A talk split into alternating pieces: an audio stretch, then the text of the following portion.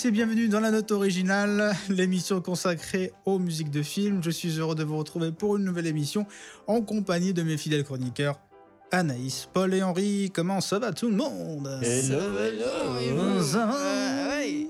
Ça va, Et toi, et toi? Ça va très Et bien toi dans ta tourelle, dans ton mirador, comment ça va? Tu lèves les bras? Vas-y, lève les bras pour voir. Hop là Ah, C'est là, magnifique c'est génial. Alors aujourd'hui, euh, émission un peu spéciale puisque euh, on ne va pas parler euh, d'une BO en particulier, mais de plusieurs BO. Et on ne va pas traiter euh, d'une BO de film, mais d'une BO de série. Et voilà, parce qu'aujourd'hui, on va parler de notre émission spéciale sur Mike Post. Mike Post, vous connaissez pas du tout ce nom, hein, je l'annonce comme Oh, si the c'était une révélation, mais euh, non, qui a été compositeur de plusieurs séries des années 80, parce qu'aujourd'hui c'était une, une émission spéciale série des années 80, et vous allez découvrir petit à petit de quelle série on parle. Alors bien sûr, euh, Naïs sera toujours là pour nous apporter un peu de contexte et de, et de biographie, Euh, Paul pour nous sortir quelques anecdotes, et, et Henri pour analyser un petit peu cette musique. Euh, des génériques des années 80 de ces séries et vous les connaissez tous. On commence. euh, alors, on va vous annoncer petit à petit, histoire de vous garder, laisser un peu le suspense. Donc, on commence avec la première musique. Et je vais l'introduire de cette manière. Vous allez peut-être découvrir de quelle série il s'agit avant de l'entendre. Quand la loi ne peut plus rien pour vous, il vous reste un recours, un seul.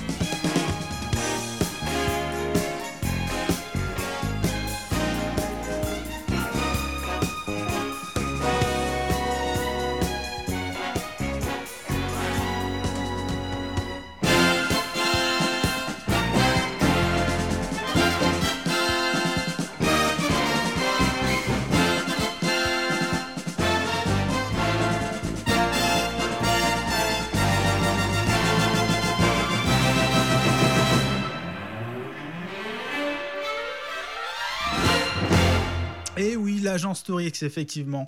Vous avez reconnu, vous avez reconnu le thème de l'agence Touriste. Et ici, tout le monde connaît, connaît l'agence Touriste, n'est-ce pas? De Oui. Haiti Bah oui, bien sûr qu'on connaît euh, Bah l'agence ouais, mais- Touriste. avec Mr. T. Avec Mr. T, avec Barracuda, Hannibal, Hannibal. et Looping. Et Looping, ouais. Euh, looping. Et-. Même, même moi qui suis quand même plus loin euh, de, de la diffusion de cette série que vous, même moi je connais parce que même moi quand j'étais gamin, c'était déjà c'était encore diffusé. Oui, euh, bah, oui. il la tête de Mr. T et tout, tout de cette série est mythique Ouais. en fait. Bah en fait, ce qui est surtout mythique, c'est le, c'est c'est le côté complètement what the fuck du Oui. truc en fait, parce que le- leur camionnette, elle continue à rouler pendant tous les épisodes, alors que de toute façon, ils la trouent, ils la percent dans chaque épisode. tu vois, de Ouais, tout. c'est ça. Donc en fait, elle tient plus théoriquement. Alors, alors, pour ceux qui connaissent pas, euh, peut-être Anaïs peut nous donner un petit, euh, un petit synopsis euh, pour, euh, voilà, pour qu'on sache, on en sache un peu plus. L'agence touriste narre les aventures d'un ancien groupe de soldats américains victimes d'un coup monté, fuyant le gouvernement et utilisant leurs compétences de mercenaires pour combattre les injustices locales qu'ils rencontrent en traversant le pays. Oui, effectivement. ouais, après, c'est ces mercenaires, hein, euh, du coup, un peu, un peu fous, euh, qui, qui aident un petit peu les gens. Alors, dans les années 80, on avait des, des- des thèmes et des idées de séries quand même. C'était c'était assez fou. C'était beau. Euh, c'était beau, ouais, il y avait pas de, il y avait pas cette, il y avait cette part de risque en fait de se dire ouais les gars, ce serait sympa si t'as des, des anciens gars du Vietnam ultra dangereux euh, qui sont poursuivis par le gouvernement, qui aident la veuve et l'orphelin euh, avec leur camionnette toute trouée, mais qui fait du 500 chevaux. Et puis c'est surtout que tu avais aussi beaucoup de séries qui avaient un très très léger fil rouge, mais c'était du Ouais. one shot à chaque fois en fait. Ouais. C'est ce qui permettait euh, de, de eux pouvoir faire ce qu'ils voulaient. euh. Ouais, c'est ça. Mm. Et euh, du coup, au niveau des anecdotes, Paul, t'as des trucs sur l'agence touriste? Mais oui, j'ai des, j'ai des anecdotes. Alors, j'ai notamment l'anecdote à propos du générique, puisque c'est donc un, un générique qui a été traduit en français. Et qui a été traduit par euh, le prince du générique français, Bernard Montiel euh, jeune homme, non, Noam Caniel, Ah, qui a notamment fait Goldorak, Sheriff Ah Fais-moi peur, Eh oui. Buck Rogers, Mm. Ah là là. C'est une, c'est la voix de l'enfance des gens nés dans les années 80-90. Ah ouais. Bah, il, faut, il, faut, euh, il faut préciser effectivement que dans les années 80, on avait cette bonne idée en France de faire des versions chantées des thèmes Oui. qui Ouais. aux États-Unis n'étaient pas chantés. Donc t'as- eu Starsky Hutch où ils ont fait la même chose, t'as eu Dallas, euh, Martin Ouais. Ouais. et dont l'agence touriste avec euh, la dernière chance au dernier moment. Enfin, euh, Ah, voilà. non, non, non, ouais, effectivement. Ah, c'est tout à fait ça. ah, c'était sympa. T'as encore des anecdotes, Paul? Oui, oui, j'en avais encore deux. Alors, euh, sa- savez-vous en fait pourquoi le, le fameux van euh, de l'agence touriste? Donc c'est un GMC Ventura. Vous savez Mm. pourquoi à chaque fois il était en fait aussi nickel? C'est Non. juste parce qu'ils avaient un énorme contrat avec GMC qui en Ah. fait euh, devait tout le temps Petite être pub, montré dans un état euh, parfait, Parfait. bien brillant, Bah, bien nickel. Et donc en fait euh, le van a été vendu aux enchères il y a pas très longtemps pour un petit peu plus de 100 000 dollars. Waouh. Et euh, c'est donc un van de la marque GMC Ventura et c'était quelque chose de très vendu à l'époque aux États-Unis, sauf que Ouais. c'était Mm. pas du tout vendu. Enfin, c'était vendu, c'était un utilitaire quoi. Bah, c'est comme la voiture de Starsky et Hutch. Au final, elle est pas Ouais. si cabossée que ça. euh, Tout à fait. Dans les épisodes, elle est toujours nickel. hein. Elle C'est était une belle, Ford euh, Grand Torino. Mm. Ouais. Et dernier petit truc, euh, mais non des moindres, savez-vous pourquoi The A-Team Euh, ouais, la, la team A, en fait. C'était Alors, l'équipe A, c'est ça? Bien joué, mais non, pas du tout. Oh, c'est parce que euh, les A-Team, en fait, c'était les détachements alpha, c'est-à-dire euh, c'était le nom qu'on donnait aux premières forces spéciales arrivées euh, au Vietnam. D'accord. Voilà, c'était les euh, Operational Detachments Alpha. Bah, c'est ce ce qu'ils D'accord. sont dans la Mm. série. Ouais, tout à fait. Donc c'est pour ça qu'il s'appelle la A-Team. En fait, c'est un truc euh, réel. Le remake qui a été fait aussi au cinéma avec Bradley Cooper et euh, Liam Liam Neeson.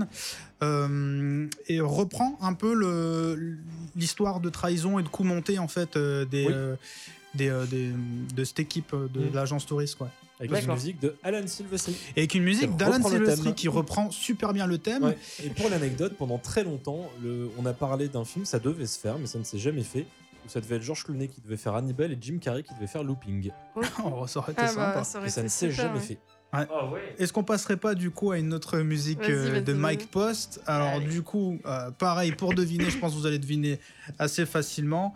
Si je vous dis Ferrari rouge, moustache et euh, eau bleu turquoise à Hawaï, il s'agit bien sûr, euh, ce n'est pas un épisode sur la moustache Ah de oui. Paul, mais la musique de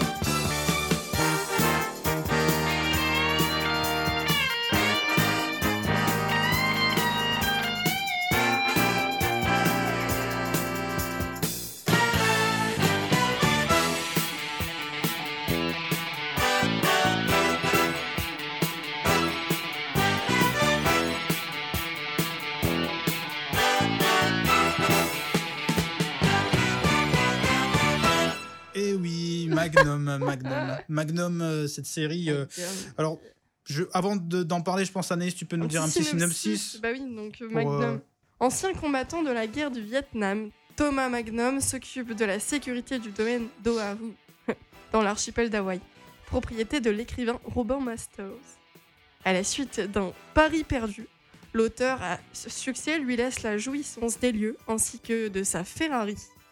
Il devra partager le domaine avec Jonathan Cale Higgins III, majordome britannique, ancien soldat de l'armée des Indes, supportant mal les décontractions de Magnum et qui lui euh, rendra la vie difficile avec ses deux Doberman, Zeus et Apollon. à ces moments perdus, il joue au détective privé avec la complicité de ses deux amis, Terry Tissi, pour les intimes, pilote d'hélicoptère, et Rick, patron du King, King Kamen... ah, J'arrive à... Kamehameha. Kamehameha Voilà. Club, Voilà. dont Robin Masters est également le propriétaire. Petite anecdote qui est intéressante justement, c'est que vous pouvez voir un petit lien euh, entre le, le portrait des différents personnages dont on vient de parler jusqu'ici. C'est que ce sont tous des gars qui venaient de sortir du Vietnam. Ouais. Et c'est tout simplement parce que la fin de la guerre du Vietnam a été prononcée en 75. Mm. Donc forcément, Ouais. toutes ces séries-là, comme elles sont arrivées au tout début, ou pas très longtemps en fait au niveau des années 80, bah, c'est encore un sujet qui est encore très très euh, euh, très très chaud en fait, euh, très très récent dans la mémoire des Américains. Jusqu'à pour ça les la années plupart des- 90. hein. Ouais. C'est aussi parce qu'il y avait une tentative de réhabilitation de la part du ciné de guerre du Vietnam, parce que ces gens-là étaient vraiment laissés pour compte euh, sur le Ah côté. bah, de- Rambo, Rambo, Bah, en Rambo, parle. hein, par Ouais, exemple. Rambo en parle Rambo. très bien d'ailleurs. Oui. Euh, ouais, ouais, Magnum, Magnum c'est série euh, choc, série, série vraiment action pour le coup. Ah, Peut-être plus un peu James Bond, Magnum. Et surtout euh, un poil plus mature en fait. Contrairement Mm. à ce qu'on imaginait, c'est une série qui a eu déjà un, un tout petit peu plus de fil rouge, euh, qui avait moins le côté euh, grandiloquent et comme tu disais Anaïs juste avant, en mode il n'y a pas de mort. Là par contre dans Ouais. cette série-là, tu avais Mm. des morts, euh, dont certains épisodes où, euh, le, le personnage était reconfronté justement à son, à son passé euh, pendant la guerre du Vietnam. Et euh, c'est un personnage où on te fait clairement comprendre qu'il a fait des choses pas très clean non plus. Et euh, où ils ont même tenté quelques crossovers. T'as eu un crossover Magnum arabesque dans mes souvenirs. Hmm. Oui, Et, euh, mais je t'en parle une anecdote. Alors les anecdotes justement, Paul, vas-y. Pour commencer, Magnum. Magnum. Et tout le monde connaît la Ferrari de Magnum, mais personne ne connaît le modèle. Donc si ça vous intéresse, Ouais. pour commencer comme ça, Magnum roule dans une Ferrari 308 GTS. Pour ceux que ça intéresse. Ah. Voilà. Mais c'était pas euh, mes anecdotes principales, puisque Turbo. on, on parlait de- du côté plus mature de la série. Oui. Mais il faut savoir que normalement, à la fin de la septième saison, Magnum devait mourir. Mm. C'est-à-dire Mm. que Magnum était censé mourir euh, dans l'épisode du côté de chez Mac. Euh, mais finalement, euh, seulement quelques épisodes avant que celui-ci soit tourné, CBS a finalement commandé une huitième saison. Mhm. Et donc, il, l'a euh, ressuscité, entre guillemets, à l'avance pour 13 épisodes. Qui donc, donc, cette dernière saison, ça a été un peu euh, euh, la saison, euh, c'était euh, faite à la maison, quoi. Et donc, euh, ils ont tenté pas mal de trucs. Et c'est la saison qui a connu le plus de guests. Et donc, notamment, tu as Frank Sinatra, Ouais. Sharon Stone, Mhm. Shannon Doherty, Doherty de Charmed. Tu as Angela Mhm. Lansbury de Arabesque. Qui reprend son rôle du coup. Voilà. Et tu as, ou encore euh, Mimi Rogers de X-Files aussi. Ah ouais, Et donc, en fait, c'est- une saison où vraiment ils ont voulu capitaliser à balle sur la série. Euh, Ça faisait quand même 8 saisons, donc 8 ans, ça veut dire 88. Hmm. On était déjà à un- une phase de changement du cinéma. Mm, on arrivait oui. plus aux années 90. euh, Hmm. Euh, bah merci, voilà merci pour beaucoup. Magnum. Mais moi, moi j'apprécie quand, quand euh, on allie de belles petites voitures avec euh, des belles séries comme Amicalement Vôtre, par exemple. Ah, Ouais. Ah, j'aime Yes. beaucoup. C'est marrant comme les séries de l'époque faisaient de la voiture un outil, comme Ouais, K2000 aussi. c'est vrai. ou- Ah, il y en a beaucoup, hein, la vrai. place de la voiture, ou même euh, touriste, hein, la place de la voiture Mr. était Bean assez. Mm. Mr. Bean. Non, Ouais. mais c'est vrai, hein, c'est Ouais, vrai il y a toujours c'est un des éléments qui Colombo. le caractérise. Oui, oui. Bah oui, voilà. Enfin voilà, moi j'ai fini pour euh, mes petites anecdotes. Euh, ben, génial. Ben, du coup, on va passer à notre troisième euh, musique de série des années 80. En tout cas, celle-là, elle est proche des années 90. Alors, si je vous dis du coup euh, voyage dans le temps, euh, voyage dans les gens également, euh, c'est un peu plus bizarre. Du coup, on arrive à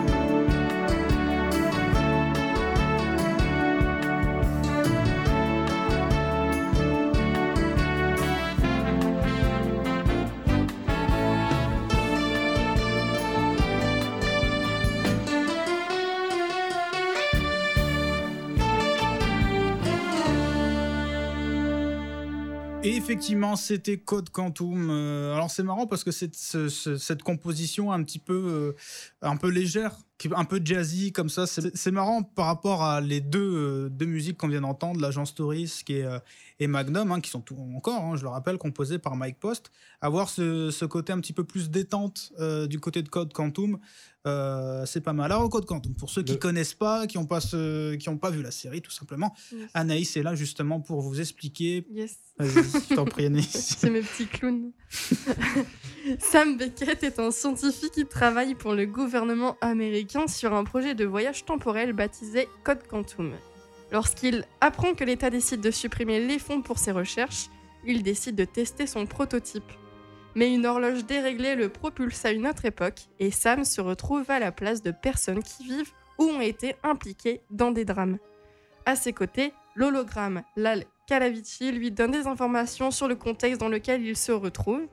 Convaincu que son périple n'est pas dû au hasard, mais que Dieu ou une force inconnue décide de ces sauts spatio-temporels, Sam Beckett essaie de réparer les erreurs du passé, intervenant dans la vie d'individus dont il occupe les corps, hommes, femmes, parfois animaux, espérant à chaque fois que son prochain saut le ramènera à sa propre époque. J'adore Ouais. cette série. Ouais. Eh ben, figurez-vous que moi, puisque moi, à chaque fois, je me fais euh, l'œil et la parole de la jeunesse, je pense que de ma génération, c'est des trois là, celle dont j'avais le moins entendu parler. Ouais. Ok. J'avais jamais regardé Moi avant euh, qu'on en parle là. Globalement, avec la série, c'est que c'est une série aussi qui est vraiment à cheval, puisque la série a commencé en 88 ou 89 pour se finir au tout début des années 90. Ouais. Et euh, il y avait plusieurs symboliques, et surtout, en fait, c'est une, c'est une série qui a osé, pour le coup, euh, certains concepts en fait, qui étaient vraiment intéressants, puisque, du coup, comme tu le disais, c'est un personnage, enfin, Sam Beckett, qui se retrouvait dans des époques différentes au fur et à mesure et dans des peaux différentes. Et il y a eu des épisodes en fait assez forts, assez marquants, euh, qui revenaient sur euh, certaines grandes périodes et grandes problématiques de l'histoire euh, américaine principalement, dont un épisode, un double épisode où il était dans la peau de Hervé Oswald. Donc qui est le supposé assassin de, enfin celui qui a appuyé sur la gâchette de, de JFK. Hmm. Et euh, t'avais plein de trucs comme ça, plein de concepts, et surtout c'est une série qui marchait très très bien.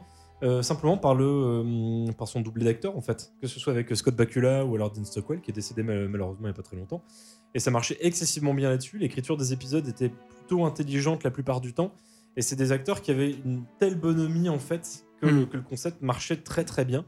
Et euh, ouais, je trouve que c'est une série qui, qui aujourd'hui est un petit peu vieillie forcément, qui est un peu marquée au niveau de son temps, mais qui reste très très sympa et qui a le même délire surtout euh, dans le sens euh, acteur dont tu n'avais jamais entendu parler et qui en fait débarqué dedans, ou alors de gros guests fur et à mesure de la série. Dès qu'il changeait de, bah, de corps, euh, ça changeait la destinée du coup. Oui, Oui. Donc, euh, Après, tu avais des épisodes plus récréatifs et tu avais des épisodes beaucoup plus engagés, en fait. Ouais. euh, Ouais. C'est ça que j'aimais beaucoup, en fait, du coup. Et dont certains épisodes avec un, un côté légèrement fantastique. Oui. des épisodes qui m'avaient fait flipper hein, sur les conclusions, parce que ça te laissait sur... En fait, l'épisode se terminait à chaque fois sur une action en train de se produire. Donc, des fois, c'était juste un gag. Oui, Des c'est fois, vrai. par contre, c'était un truc un petit peu ça- ambigu. oui. Un Mm. épisode qui se passe en Égypte, il y en a un autre qui se passait de, sur le triangle des Bermudes, et donc il y, a, il y avait des fins, en fait, à un moment donné, qui, qui te faisaient un petit coup de flip avant que l'épisode passe à, passe à la suite. Et Ouais. avec le fameux Ah bravo, qui, qui se concluait, euh, qui Ouais, concluait, Ah, bravo. Qui, était, qui était son gimmick, euh, et que j'aimais beaucoup. Ah oui. Il faut savoir qu'il y a quelques idées de scénario qui n'ont pas été retenues. D'accord. Mm, Il y a eu notamment l'idée euh, que Sam puisse investir le corps de euh, JFK, Ah, ok. d'entrer dans un dessin animé, qu'il devienne un bébé, ou encore qu'il incarne Magnum. Oh, Ah, tiens. terrible. Puisque Ça aurait été la sympa. série a aussi été créée par Belisario. Par Belisario. Donald P. Bellisario. Ah, ça aurait été sympa, c'est Voilà. aurait Mais ça ne s'est jamais fait. Ça, Tristesse. ça, j'aurais vraiment été curieux de voir comment ils auraient Parce le que concept. t'imagines Ouais. un code quantum aujourd'hui euh, à la mode du multiverse, c'est-à-dire le gars en fait il va de série en série dans plein de séries différentes, ça aurait été super drôle. C'est vrai. Bon, en tout cas, bah, merci, merci à vous. On va passer à la, à la quatrième dernière euh, ouais, série télé, toujours composée par Mike Post. Donc euh, là, il va falloir que pour vous l'introduire, Mhm. je fasse euh, ma voix de Daniel Beretta, donc la VF de Arnold Schwarzenegger.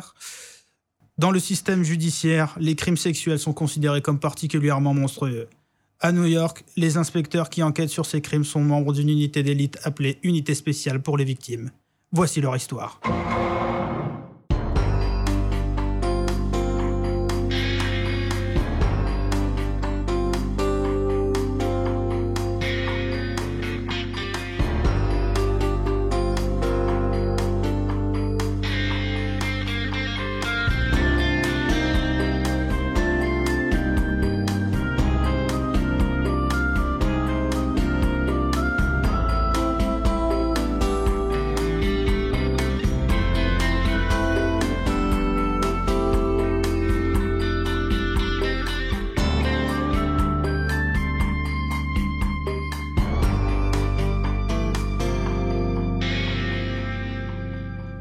doom.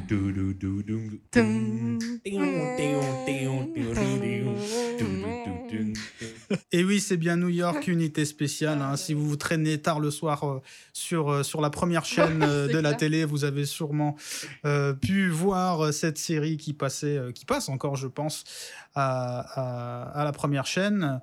Et du coup, du coup, voilà, New York Unité Spéciale. Alors, je crois qu'il y en a trois versions parce qu'il y a New York aussi ouais. police judiciaire et, il y a en 95 New York District. Euh, ben, vraiment pour euh, contextualiser, Mhm. en gros la série elle présente les investigations d'une unité spéciale de la police de New York et l'équipe mène des enquêtes autour euh, de crimes à caractère sexuel. Ils prennent également en charge les victimes et donc le- les uns ils sont sur le terrain, les autres devant les tribunaux et, et à chaque épisode euh, c'est divisé en deux parties en général. C'est l'enquête et la résolution du crime par les enquêteurs et le procès par le procureur. En général, ça tourne autour Hmm. de, de ça. Ouais, ouais, effectivement, après, c'est euh, plus- une série déjà très noire, hein, parce qu'il y a des, y a Ah des, ouais, y a non, des mais- épisodes Ah bah. qui sont Moi, je vraiment regardais très ça, euh, j'étais euh. pas bien. Après, Là, là, depuis le début de l'émission, on a fait ça. hein. Tu vois, au niveau de l'ambiance de série. euh, Au niveau de l'ambiance, euh, c'est vrai qu'on on a été de plus en plus euh, dans, pas dans le glauque, mais dans le, le Ouais. réalisme. Oui, oui, bah, Et euh, oui, parce que c'est une série euh, qui parle vraiment de sujets très lourds, Oui. avec parfois des, des acteurs et des qui jouent très bien, quoi, des situations qui jouent très très bien. En fait, euh, chaque fois, de toute façon, les castings sont plutôt cool. Hein, de, de, de, de- des Bah, il y a Ice Cube, non. Euh, Bah, je non, crois que ça doit euh, être la même. mais c'est pas Ice Cube, c'est euh, Ice-T. Ah, Là, mais du coup, une série que vous avez appréciée, que vous, vous connaissez un petit peu de loin, de. Bah, en de fait, j'avoue que moi j'en ai toujours beaucoup entendu parler, toujours entendu euh, beaucoup de bien à propos des séries, mais j'ai jamais eu l'occasion vraiment de me plonger dedans. Ouais. Donc la dernière version dont je parlais là avec, enfin il y en a peut-être eu encore une autre, mais celle avec Vincent Donofrio, visiblement celle-là, putain, tu te marrais vraiment pas du tout. C'était Non. ultra sombre. T'avais Ouais. des épisodes même qui se finissaient, enfin la plupart Mal. des épisodes Mal. qui se finissent pas bien en fait. Vois, Oui, euh, oui, Mais bon, en, tout cas, pour, pour euh, faire, un, faire un parallèle avec d'autres séries, généralement, il y a un problème au début de la série et ils arrivent à, à la fin de la série, euh, parfois qui se passe en une journée, à Mm. résoudre le problème. Là, pour le coup, New York Unité Spéciale, Ah oui, on était non. vraiment dans quelque chose. Non, ça Mm. se passe pas comme ça dans la vraie vie. La et- vraie euh, vie, c'est- ça prend du temps, c'est Ouais. long. Ouais, et puis là, t'avais un côté très légèrement soap, parce qu'on, s- si j'ai bien Mm. compris, parce qu'on s'intéresse quand même très légèrement euh, à, à la vie euh, de, de- des, des protagonistes hors leurs enquêtes, mais ça Oui. se concentrait globalement sur l'enquête avec un procédé qui commence par l'enquête où tu es sur le lieu du crime, C'est ça. et l'équipe en fait va jusqu'à l'avocat, jusqu'au magistrat, en fait, procès, ouais. Tu vas, procès. tu vas carrément Mm. devant euh, protéger, euh, Mm. tu vois protéger la victime ou les. Alors, c'est marrant, il y avait déjà une sorte de crossover en fait entre séries. Parce qu'il Oui. y a New York Unité Spéciale et. New York Police Ah, Judiciaire. mais Donc, c'est relié. les ouais. personnages. c'est le même c'est ça. système. Donc en fait, il y a une série où en fait les personnages euh, enquêtent C'est et ça. une autre série où les personnages ce que jugent. c'est en deux parties. Voilà, c'est en deux parties. D'abord Mm. l'enquête, la résolution du crime ou pas. Mm. Ouais, Et pour après, éviter, je pense, d'avoir des séries qui faisaient 1h20 ou C'est ça. 1h30, quoi. Alors, euh, du coup, on va quand même euh, parler de, un petit peu de Mike Post, donc de, de parler d'une sorte de petite biographie avant d'a- d'aborder un petit peu ses musiques avec Henri. Donc, Anaïs, je te laisse un petit peu la parole pour, Oui. euh, voilà, pour nous parler de Mike, Mike Post. Post. qui est ce monsieur qui a composé les musiques dont on vient d'entendre. Né en 1945, Mike Post a grandi dans la vallée de San Fernando à l'extérieur de Los Angeles. Son père, qui est architecte, l'a encouragé à pousser davantage dans la discipline. Pourtant, Post était euh, loin d'être un étudiant dévoué et il euh, passait ses journées à la euh, Grant High School pour jouer sur un clavier en papier fait maison qu'il cachait derrière son livre. Ainsi, Post n'a survécu au lycée qu'en restant proche de sa première et véritable passion, qui était la musique. Dès le début, il avait des goûts et des influences variées, allant du compositeur Antonin Dvorak à l'auteur-compositeur fol- folk américain Stephen Foster, en passant par le blues et bien sûr le rock and roll. Comme son idole Ray Charles, l'instrument de Post était le piano et à l'âge de 15 ans, il jouait déjà dans des clubs. À ce moment-là, Post a commencé à travailler comme musicien de session pour des artistes tels que Sammy Davis, euh, Dim Martin et Dick et, Di- et Didi. Il a également passé un an à jouer pour Sonny and Cher en tant que guitariste sur des chansons qui comprenaient leur tube I Got You Babe. Euh, Post a rapidement commencé à se faire une place dans la production, alors qu'il travaillait comme arrangeur de studio pour le producteur Jimmy Bowen. Il, est, il devient plus tard le plus jeune directeur musical de l'histoire de la télévision. Euh, Post rencontre le tromboniste et arrangeur euh, Pete Carpenter. C'est en tant que compositeur de thèmes télévisuels entre les années 70 et 90 que Post se fait une très grosse réputation avec des thèmes encore très populaires aujourd'hui. Plus discret depuis la fin des années 90 et disparu des radars au milieu des années 2000, Mike Post a laissé derrière lui le monde de la composition de séries télé décidé à tourner euh, la page en mettant en valeur des compositeurs plus jeunes ou bien des groupes musicaux à la mode dont les titres sont souvent utilisés comme musique de générique. Ouais, c'est vrai ça. Voilà. C'est vrai que euh, il y avait plein de, plein de séries télé après où c'était des, des groupes musicaux. Bah, on parlait comme- des experts et tout ça, on Ouais. laissait carrément les The morceaux de. The Who et tout ça qui étaient utilisés Voilà. dessus. Ouais. Ouais. Il y avait ça euh, beaucoup. ouais. Friends, Friends aussi, c'est beaucoup. Ouais. Ouais, les Rembrandts. Voilà. Bah, merci beaucoup Anaïs. On passe sans plus attendre à l'analyse d'Henri euh, sur, euh, sur différentes musiques de, de Mike Post, du coup. Alors, analyse, oui, plus ou moins, et en même temps, je vais parler surtout euh, de musique de série, en fait, parce qu'il y a, D'accord. il y a Ouais. un pôle un petit peu intéressant. Alors, avant déjà de commencer, euh, je vais déjà vous poser deux petites questions, en tout cas une, et la deuxième, je la poserai un petit peu plus tard, parce que je suis un peu un foufou. Alors, Oh là. surtout, surtout, attention, répondez-moi comme ça, hein, vous faites pas un claquage en réfléchissant. Euh, quand vous étiez petit et ado par la suite, bon, du coup, Ouais, moi, moi, moi, moi, moi, moi, moi, moi, moi. juste quand t'étais petit, toi, parce que ado, tu l'es toujours. Euh, J'imagine que vous regardiez Oh un peu des séries. Oui. Euh, dont je pense éventuellement quelques rediffs. Alors évidemment, on en a déjà dit là maintenant, mais allez-y si mais si, si donc quelques-unes, et puis balancez, balancez, soyez pas timide. Les feux de l'amour. Amour, gloire et beauté. Medium. Medium, Euh, toi. Friends, les Simpsons. Plus sérieusement, Friends. ouais, Mentaliste, Les Simpsons, Futurama aussi. Attends, tu- Ouais. euh, Ça marche, hein, ouais. Attends, moi c'était Ghost Whisperer. Yeah, Ghost Whispered aussi qui passait. Il y avait Flipper de Dauphin, J'adorais ça. Hercule, Xena. Oui, aussi, Xena. c'était pas Oh, mal. Et puis oui. super ah ouais, BO. Xena. Pour Hein le coup, super BO de Oui. Joseph Le. Eh, Pour les deux. exactement. J'adorais. Ah bah, je, vais le- je vais le reciter. Zénia la guerrière, c'était pas ça C'est Si, génial si, ça. c'était Ouais. trop bien. Très Alors- très bonne BO. En fait, si l'on prend un gros panel de séries sorties entre les 50s et les années 2000, on pourrait presque les ranger en deux grosses catégories, assez grossièrement. Alors dès que l'on va arriver dans les années 2000, l'influence du scoring hollywoodien va se faire ressentir, offrant soit réellement des moyens aux maestros, soit bénéficiant du savoir-faire et des grosses ambitions de leurs compositeurs, soit les deux. Alors on pourra donc citer Doctor Who de Murray Gold, Lost de Michael Giacchino, euh, Battlestar Galactica de Bear McCreary, Sherlock il y a pas très longtemps de Arnold Ouais. Price, Band of Brothers évidemment de Michael Kamen. Bon, ok, je mets Game of Thrones, hein, parce que sinon je vais me taper dessus de Jawadi, même si, bon, moi, voilà. Euh, H versus Evil Dead, qui, re- qui voyait le retour de Joseph Le Duca dans la saga Evil Dead, et Mhm. encore plein d'autres. Alors, effectivement, certes, on pourra aussi citer dans ce même registre, et dans l'intervalle 70s, les années 2000, donc effectivement Xena et tout ça, même si je pourrais le dire avant, euh, Buffy de Christophe Beck, Buffy, Twin vrai. Peaks de Angelo Badalamenti, Mhm. euh, Batman la série animée de Charles Ouais. Walker, Ah toutes oui. les séries Star Trek, Yes. euh, Nord et Sud, qui est une mini-série, mais quand même, et d'un de tes compositeurs préférés, de Bill Conti. Ouais. X-Files de Mark Snow, bien que celle-ci puisse passer dans l'autre catégorie dont je vais parler dans un petit instant. Alors, ce que, le- ce que les séries que je viens d'évoquer ont de particulier, c'est qu'elles ont toutes grosso modo une véritable vision globale et artistique, et surtout reposent musicalement sur une évolution et construction thématique. Plus légère pour certaines, plus affirmée pour d'autres, mais bon, un peu comme au cinéma, comme aurait dit un certain Alain. Quel enfer. Et au final, ce n'est pas avant les années. Ah, Pauline l'a pas. Et c'est, euh, ce n'est pas avant les années 2000 que ce procédé va pleinement prendre son envol, en sachant que même à l'heure actuelle, ce n'est pas la plus grande majorité qui en bénéficie non plus. En fait, avant ça, si l'on compte les différents types de séries, donc les séries de SF, le soap opéra, les séries policières, les séries anthologiques, les sitcoms, etc. Toutes ces séries et tous ces genres ont leur propre code, mais vont avoir un gros point en commun. En fait, pendant longtemps, la musique de série TV était reléguée au second plan et n'avait qu'un rôle de papier peint sonore. Elle était là pour soutenir l'action, forcer ou exacerber l'émotion, appuyer la légèreté d'un gag ou d'une situation ou aider une ambiance à se mettre en place. Tout ça aidant donc beaucoup la caractérisation tonale de la série musicalement parlant. Mais là, vous me direz, bah, c'est un peu comme le scoring hollywoodien d'une certaine manière. Donc, qu'est-ce qui change dans ce cas-là? Bah, En fait, c'est que tout ça n'avait réellement qu'une vocation d'appui de la narration et n'offrait donc que peu une possibilité de narration propre.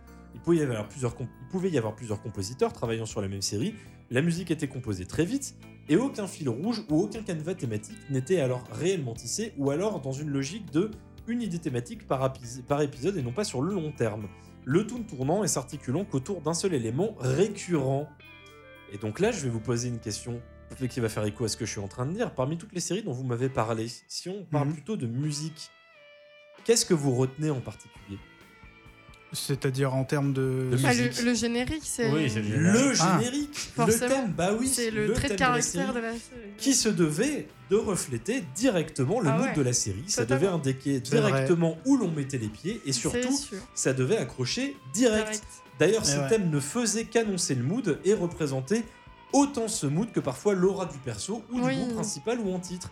Donc on citera alors MacGyver, Colombo, Sherlock Holmes, Ouais. Hercule Poirot, K2000, C'est Supercopter, Amicalement Vôtre, Hulk, V, Starsky Hutch, Arabesque, mais aussi, et là vous allez voir un petit air connu, Magnum, Sony Spoon, Code Quantum, Des Têtes Brûlées, Hmm. New York Police Judiciaire, Le Rebelle, New York Police Blues, Chips ou Riptide, Booker et évidemment The A-Team, aka l'agence Ouais. Tourisque, qui Oui. ont donc en commun d'être toutes composées Par Par- Mike Post Ma et Post. éventuellement de temps en temps en association avec Pete Carpenter dont tu as parlé il y a un Oui. instant, Ouais. Anaïs. Oui. Post a été durant les années 80 un véritable cadre du thème catchy endiablé, ultra efficace, direct, mémorisable d'entrée de jeu et surtout avec une efficacité redoutable, euh, constante. Et tout surtout parce que, euh, sachant voguer sur les modes du moment, les sonorités en vogue, tout en y accolant une fort jolie écriture orchestrale dans ses arrangements. Et enfin, sachant systématiquement et parfaitement retranscrire l'aura de la série ou de ses personnages titres. En fait, ce qui fait euh, que les thèmes sont d'autant plus restés, ce n'est pas uniquement dû à leur efficacité, leur groove irrésistible ou ce mélange ultra efficace d'instruments électriques, rock, synthé ou orchestral, mais aussi de par cette aptitude à faire devenir euh, ce thème un fil rouge musical en soi, euh, au fil et au gré des variations multiples traduisant les moods et états d'âme ou situations diverses rencontrées ou éprouvées au fil des épisodes par les personnages. Donc en gros, tout ça, c'était du gros taf de pro doté d'une véritable plate caractéristique de Mike Post. Et donc, c'était le- les compos de Post et Carpenter étaient Mm. toujours représentatives, euh, autant de leur temps que parfaites dans, leur, dans la retranscription pardon, sensible, décontractée ou musclée des séries qu'elles accompagnaient pour un effet feel good.